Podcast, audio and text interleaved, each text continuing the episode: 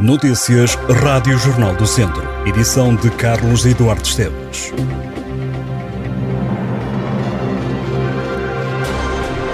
Um homem de 36 anos foi detido pela PSP de Viseu na madrugada da última quarta-feira por suspeita de violência doméstica. O indivíduo perseguia a ex-companheira, tendo inclusive instalado um sistema de localização no carro da vítima.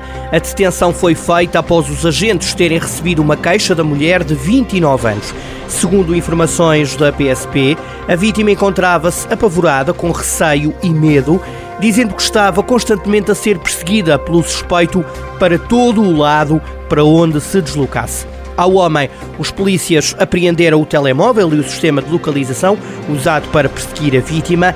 O detido ficou nos calabouços da esquadra da PSP e vai ser presente no Tribunal de Viseu para primeiro interrogatório durante o dia desta quinta-feira.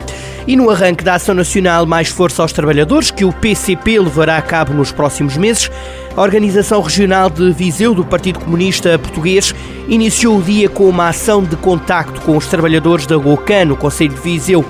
À tarde é a vez de passar pela Bruse, em Tondela.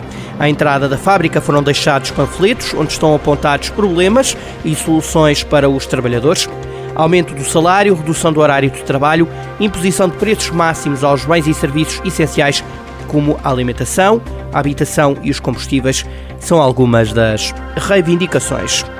Um trouxe a muralha afonsina que se situa no perímetro do Centro Histórico de Viseu vai ficar preservada e protegida no novo parque de estacionamento da Rua Capitão Silva Pereira, que entra em funcionamento esta quinta-feira. O parque, cuja abertura já esteve prevista para o ano passado, foi adiada porque o projeto das melhorias realizadas no espaço obrigou a articulação com a Direção Regional de Cultura do Centro e com a Câmara Municipal de Viseu, de acordo com a SABA, a empresa concessionária do parque. Fonte da empresa questionada pelo Jornal do Centro explicou que a intervenção realizada teve o acompanhamento de uma equipa de arqueólogos.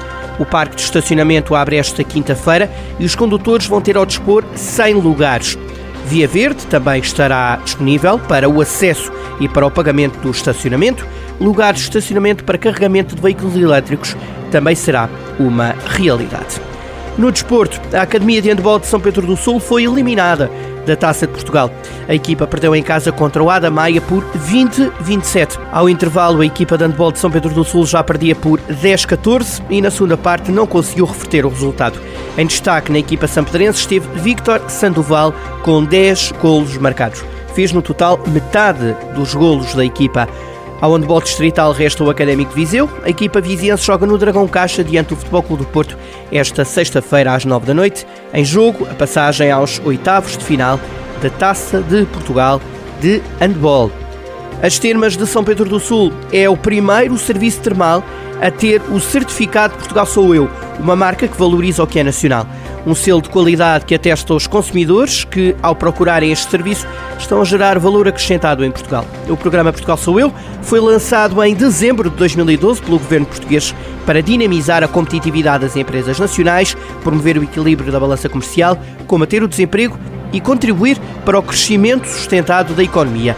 Dirigido ao setor primário, indústria, serviços, artesanato, comércio, retalho e por grosso, também restauração e alojamento com restauração, o Portugal Sou Eu já tem qualificados com o selo mais de 10 mil produtos e serviços.